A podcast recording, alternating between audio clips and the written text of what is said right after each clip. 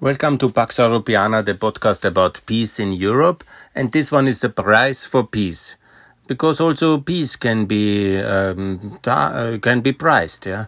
There should be also clarity what is the cost of war and what is the cost of peace. And this one is now specifically this podcast a price for peace uh, between Serbia and Kosovo. And I've made already a number of um, the political discussions and, you know, the institutional to be in the WTO and also to be in um, uh, NATO. That's all uh, for a different podcast. But now I would like to discuss about the exact financial price. Yeah? And here it was very important. Uh, this week there was um, the new Prime Minister of Kosovo, Albin Kurti, was received by the President of France, who takes a keen interest in the Balkans, not always on the positive, but he's uh, responsible. I have criticized him in the past, but you know, he really uh, does try, I think, yeah. And he is now seriously working. And he reportedly, that was in the media, and this podcast is now about that one, is about the exact question which Macron asked to Kurti, what price Kosovo is ready to pay for the recognition with Serbia claiming now, of course, I was not present at this meeting, but that's the media report, and it somehow, if that's true, that Macron concretely asked to the Prime Minister of Kosovo, what is exactly the price? So there are concrete negotiations going on, and Macron is uh, seriously trying. Obviously, this has to be discounted. He is always trying a lot of things, and uh, rarely they work. Uh, but uh, let's give him the benefit of the doubt, and he is really seriously looking for a way forward to break the stalemate and get recognition done, and also then the whole cascade of positive things which would come in such an agreement. Obviously, to make it very clear, also the president of the Serbian parliament has made a very ridiculous interview recently about Serbia being in the EU. And uh, now that's also worth reading because it's quite ridiculous. And also Prime Minister Orban went in a full scale wild um, uh, attack on some right wing medias. Uh, also, interestingly, beside very preposterous different claims, he openly included in his 10 points agreement agreement to get Serbia into the European Union. So there is some movement on some action. Uh, you know, you can discount all the players, you can take it serious. Nevertheless, there is a serious diplomatic uh, work going on how to find a settlement. Obviously, one thing I would like to make clear because uh, before I go into financials, any kind of compromise on the sovereignty of uh, Kosovo is anyhow excluded. Can you imagine that anybody would sign that in Kosovo?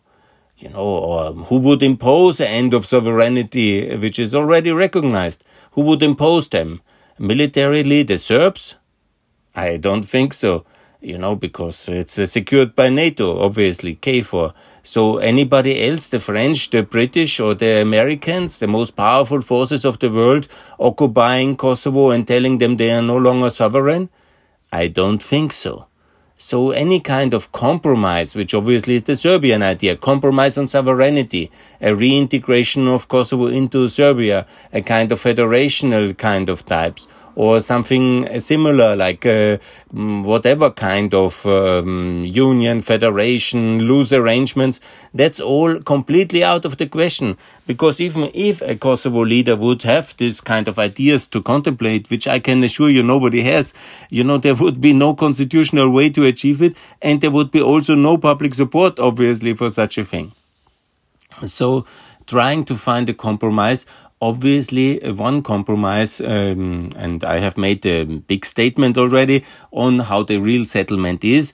Both states are securely in NATO, in WTO, and um, Serbia also getting offered the euro as a price for, um, also from the EU to pay, and Serbia will have then the same currency like Kosovo. The euro will in the, be in the same security alliance. NATO will also then be in the same trade system, the WTO and also will align fully with the EU in foreign policy like um, all other countries and then also uh, join the European Union together with Bosnia in 2029, vote for the European Parliament.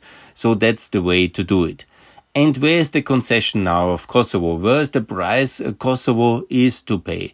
And here I have made an estimation about the war crimes and the cost of the war crimes by Serbia, which uh, Serbia, uh, of course, uh, Serbia today is a legal successor state of uh, Yugoslavia and is also ideologically continuation in some aspects, one might say, or not.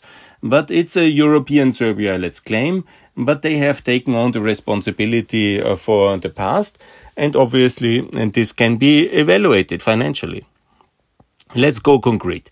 13 according to Wikipedia. My numbers are Wikipedia on the low side. I always went to Wikipedia. It's quite objective. I went to the numbers or took the lower side uh, of the numbers because you can also in have the higher side. But I want to have a rough figure now established. What is the cost of uh, the Serbian state um, committed crimes against the civilians in Kosovo. I didn't exclude, include the infrastructure cost because also heavy infrastructure costs were um, committed, uh, were um, destroyed during the NATO intervention. Let's exclude uh, the um, infrastructure costs uh, because uh, that was on both sides and mostly also um, committed by uh, NATO uh, during the cam- campaign. So that could be equalized. So also the cultural heritage, because much more Albanian cultural heritage were destroyed during the war, but there was also then later some of the um, uh, commit, uh, some of the cultural heritage of Serbia destroyed. A lot of it, uh, most of it was rebuilt on both sides now by the European taxpayers and by American taxpayers. So I have excluded these um, sensitive areas of infrastructure and of cultural heritage. I only went into um, the four major categories. That's how many people were killed, how many people were forcefully evicted, injured, and traumatized, how many people have uh, been raped, and how many houses destroyed. That's the um, private, the civilian damage. I didn't include the state damage, and uh, there can be also a case made that uh, from this number should be excluded. The damages uh, towards uh, on the Serbian side. Fine, Serbia can make a similar claim, and I'm anyhow calling that these claims should be then uh, put or void. That's a kind of a very big price of the side of the Kosovo civilians because when I estimate the overall price uh, on the civilian damages done by the Serbian state against their own population, because at that time it was obviously um, a population of um, Yugoslavia, Kosovo until uh, June 2099 was part of Yugoslavia. So that was their own state committing massive uh, crimes against its own civilians, and that should be compensated. I think it's very clear. And if that's uh, something uh, Kosovo um, government, in the name of its people, uh, renounce it unilaterally, which is anyhow questionable if they can do legally. But if they do, and then I think it's important uh, that uh, this is basically seen as a major concession by the Kosovo people uh, for as a price for peace. And here it comes very logically. 13,500 13, uh, people killed or missing, still uh, unidentified in Serb uh, mass graves uh, somewhere in Serbia mostly. And these are 13,500 and the price about I estimate it's 50,000 euros per person. Look, there can be never a real price for somebody lost in a war.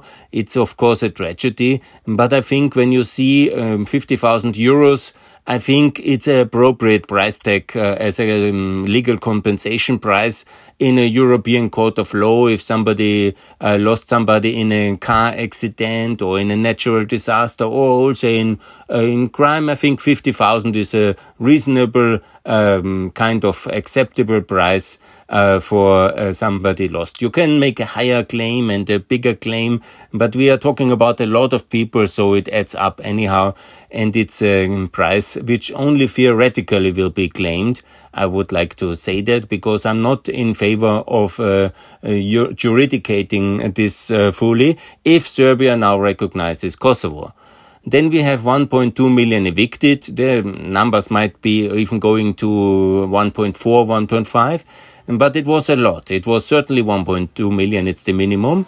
They were also many of them injured. Uh, many of them had to live three months in the forest, went through hugely traumatizing kind of experiences, uh, losing people and being on the run. And it was dramatic moments with insecurity. Many people still in Kosovo to this day obviously are traumatized.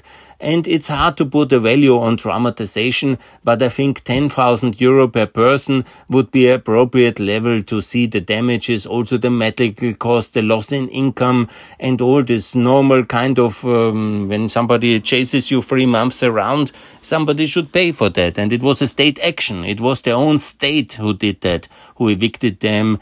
And so it's, I think, appropriate 10,000 euro per person.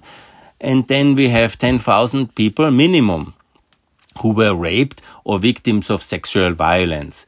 And that I would estimate uh, with 25,000 euro per person for the damage uh, done to that person uh, by purposefully state sanctions, uh, sexual violence during this one and a half years campaign and especially in the three months of total chaos, which uh, Serbia, their own state, uh, brought, brought about the Kosovo population, civilians, their own civilians in that period so 25,000 euros per person compensation. Also seeing in a time value, I would like to add that I estimated this always in today's euros and it was 20 years ago. So I think it's appropriate uh, to uh, take 25,000 euros. It's half of 50,000 for somebody who was killed or is still missing in a, in a mass grave. So 25,000 euros. And it's more than for the people who were evicted and injured. So it's a good estimate.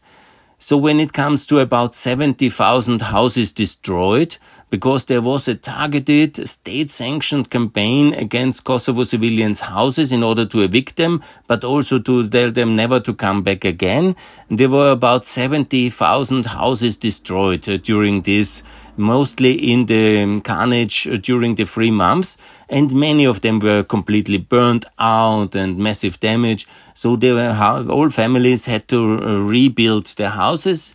I would estimate now also uh, when you uh, evaluate it in today's euros, 50,000 euros per house. It's the reconstruction costs. And uh, I think that's uh, for the material, uh, for the work of the people to reconstruct them, to bring them to today's standard and a roughly estimation of 50,000 per house for the 70,000 houses.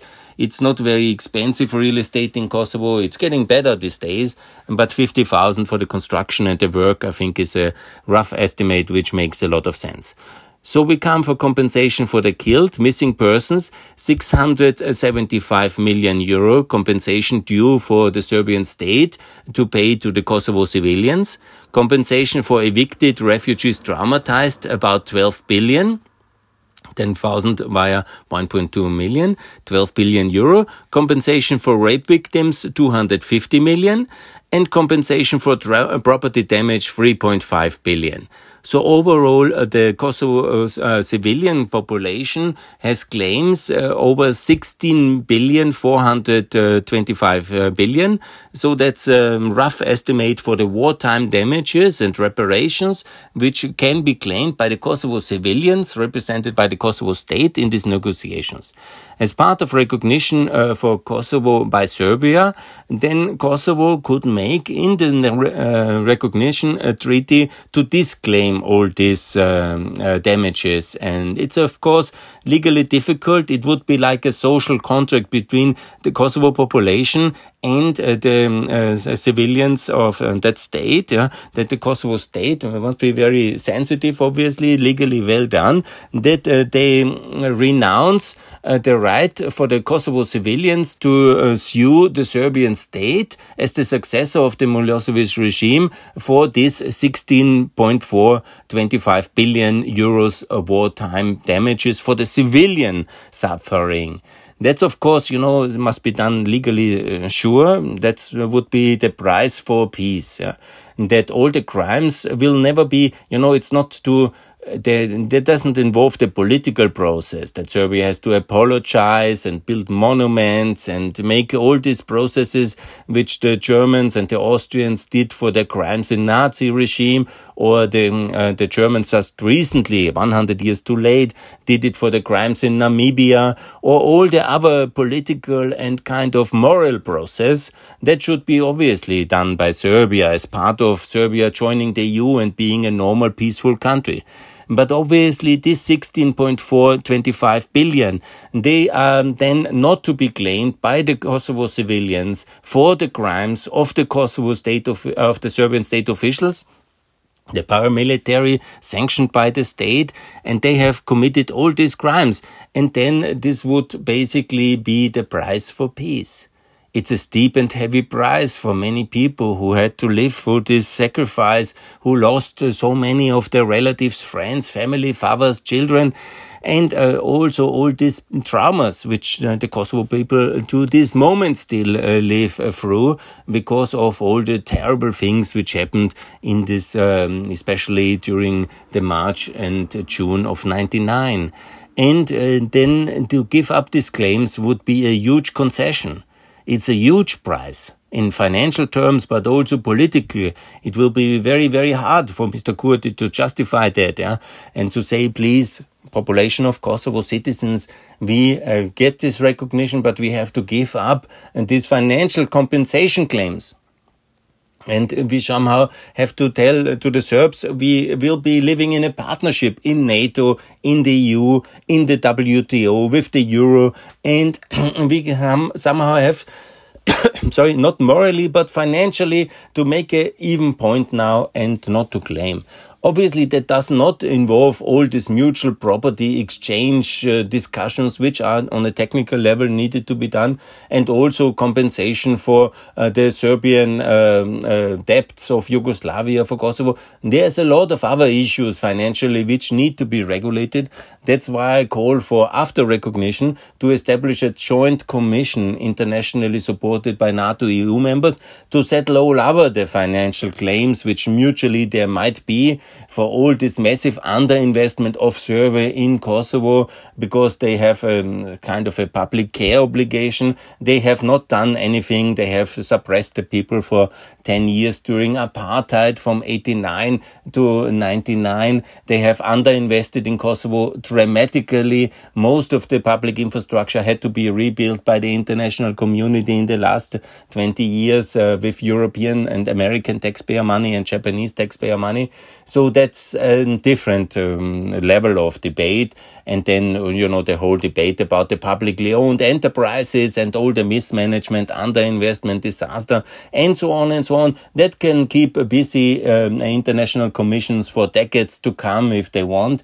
And also, I think then uh, someday there will be a evening out uh, level agreed by the technical expert discussion. I'm talking just, you know, about the concrete crimes committed by Serbian state officials or uh, basically allowed, uh, actively encouraged by paramilitaries yeah, who were encouraged by the Serb leadership and they have committed all these crimes against civilians. And that's what I'm claiming, and not claiming, that's what I'm trying to price here. Because Macron asked for the price of uh, peace and what Kosovo is able and can pay. And I think it is a steep price. It's 80, 16.425 billions. Yeah? And these uh, private civilian claims yeah, could be basically renounced in case of recognition. And I think that is a huge, unbelievable, painful and expensive concession Kosovo can do without any um, limits uh, and uh, restraints to its sovereignty because clearly Kosovo should be member of NATO automatically very fast. Then as um, the other countries have all Spain and um, all the other countries have made it uh, depending on the recognition of Kosovo of Serbia by Kosovo that's happening down. And then the fast track uh, integration uh, of Bosnia and Kosovo in NATO is anyhow very possible then. And so we are on a very good track uh, and so we are then uh, having Kosovo in NATO, having Kosovo and Bosnia in NATO uh, by 2024, and the offer for Serbia to join as well. I think that would be good. And also then the big price which the Europeans should pay is um, to have Kosovo, uh, Serbia as well Euroized, yeah? and to offer that fast for Bosnia as well. And as I've made many times clear already, for Albania and for Macedonia as well. So the Balkans is in the Euro and that's also the European contribution for peace, and that's what I call for. But also the Kosovo civilians in such a settlement would renounce their private property and life uh, compensation claims they have very validly so.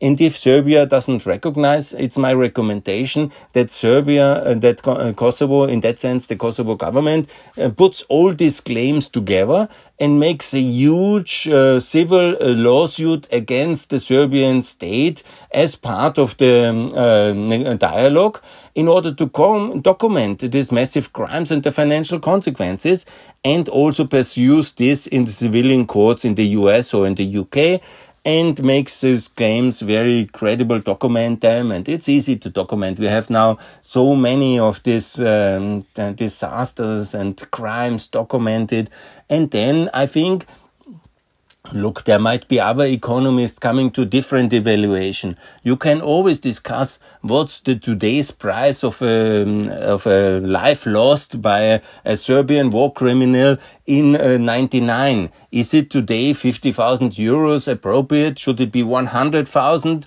Should it be just 25,000? You can discuss about these prices. I understand that, and there might be better experts than me who estimate the value of life uh, on a on a, a time um, evaluation you know, it's hard to financially grasp uh, these uh, numbers. Yeah? Is it 10,000 euros appropriate for being evicted by your own government, uh, driven over mountains in the spring of 99 and all these traumatized uh, experiences of sexual violence? Is 25,000 euros per uh, euro compensation good enough? You know, there's many in America. Maybe the claims would be much higher in some European jurisdictions, maybe lower I think I have done a reasonable good estimation. This 16 uh, billion euro, 16 425 million um, estimation is a rough damage for the cost so towards the civilians. Yeah?